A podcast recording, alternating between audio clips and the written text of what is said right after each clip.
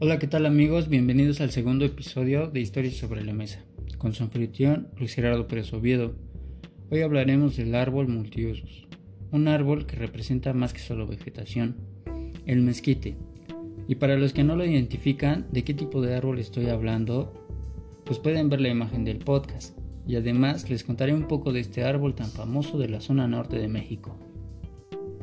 El mezquite es un árbol que se desarrolla en las regiones áridas y semiáridas de México y es de la familia de las leguminosas, es decir, de los frijoles. Desde épocas antiguas se ha constituido como el recurso valioso para los habitantes de la zona, de zonas áridas, porque tienen muchos beneficios y literalmente se utiliza todas las partes de la planta. Pertenece al género Prosopis y puede llegar a medir 15 metros.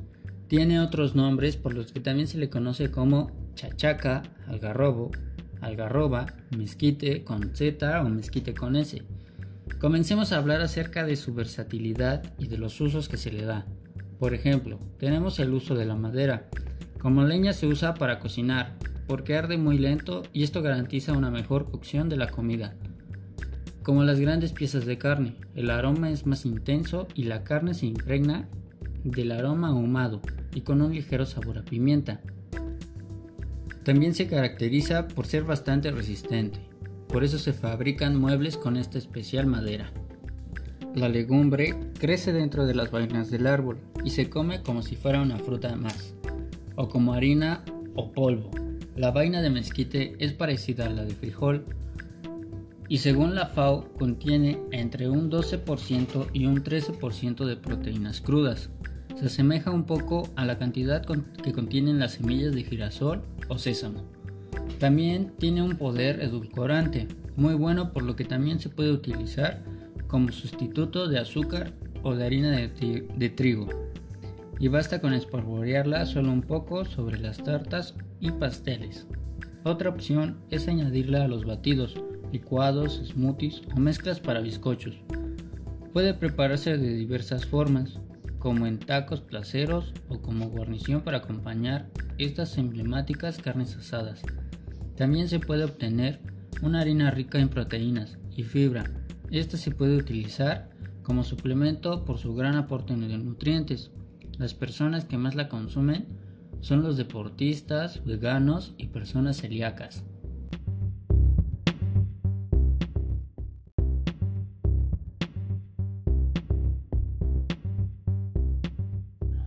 Con las semillas secas de mezquite se elabora cervezas mexicanas. Las usan también para curtir cueros y en aplicaciones medicinales para tratar picaduras ocasionales de escorpiones y serpientes. En algunos casos regula la digestión y el tránsito intestinal por su contenido de fibra. Ayuda a regular el azúcar en la sangre porque tiene un índice glucémico bajo y fortalece el sistema inmune por la cantidad de zinc, hierro, lisina que contiene. Las flores de mezquite son amarillas, pequeñas y de forma redonda. De ellas se extrae un líquido llamado miel de mezquite. Se utiliza como endulzante natural y es benéfico porque ayuda a regular el azúcar en la sangre. Es destacable mencionar que estas flores juegan un papel muy importante de la naturaleza. Son capaces de atraer a las abejas y ayudan en la polinización de estas y de otras especies. Cuando el árbol se encuentra en situaciones de estrés, produce una resina que se conoce como goma de mezquite. Este exudado tiene una composición muy parecida a la goma arábiga, entonces se puede utilizar como solidificante, espesante, o gelificante natural para los alimentos. Con esta resina se producen dulces. Es destacable por su papel ecológico, porque contribuye en la fijación del suelo por su sistema de raíces profundas y por lo tanto controla la erosión. Además crece en diferentes condiciones naturales de suelos, incluso rocosos, arenosos o salinizados. Por eso es muy útil para fijar arenas, es fijador de nitrógeno, por lo que mejora la fertilidad del suelo. También es hogar y refugio de fauna silvestre. Es importante mencionar que el mezquite por su frondosidad es capaz de proteger y contribuir al crecimiento de ciertas plantas, como es el caso del chiltepín. Lo protege del sol, pero también le permite obtener la cantidad necesaria de sol para poder desarrollar sus frutos. La infusión de algunas partes de la planta se usa para combatir la disentería. El cocimiento de las hojas produce el bálsamo de mezquite. Se emplea para combatir algunas afecciones en los ojos. El cocimiento de la corteza es vómito purgante. Se sabe que los extractos en alcohol de las hojas frescas y maduras han mostrado una marcada acción antibacterial contra Staphylococcus aureus.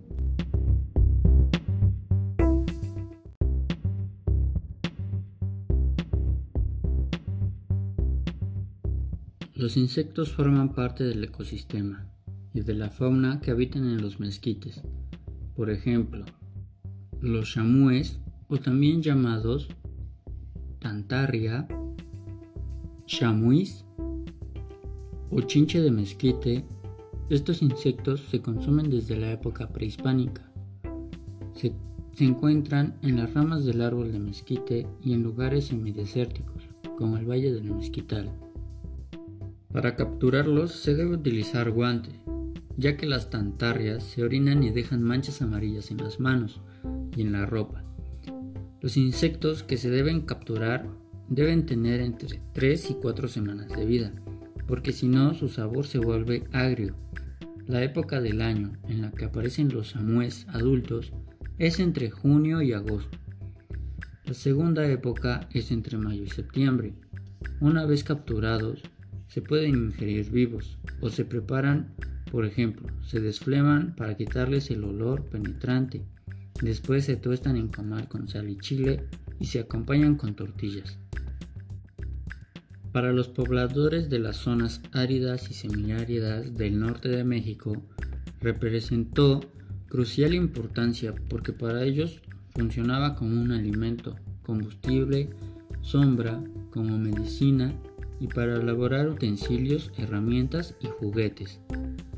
Después, entre 1800 y 1900, incrementaron sus usos. Por ejemplo, alimento para ganado doméstico, elaboración de carbón, flora para la explotación de abejas, extracción de gomas y material de vivienda.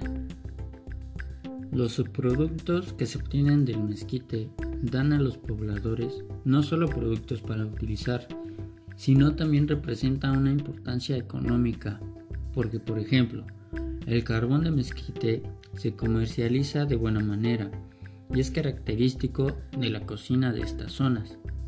Además, en estas zonas áridas la vegetación es escasa y más del tipo arbóreo, por lo que el mezquite contribuye a mantener el equilibrio ecológico en las regiones donde es difícil la supervivencia de especies vegetales y animales.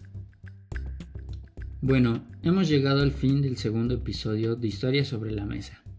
Espero que les haya parecido interesante el contenido y los espero la próxima semana con un nuevo episodio. Adiós.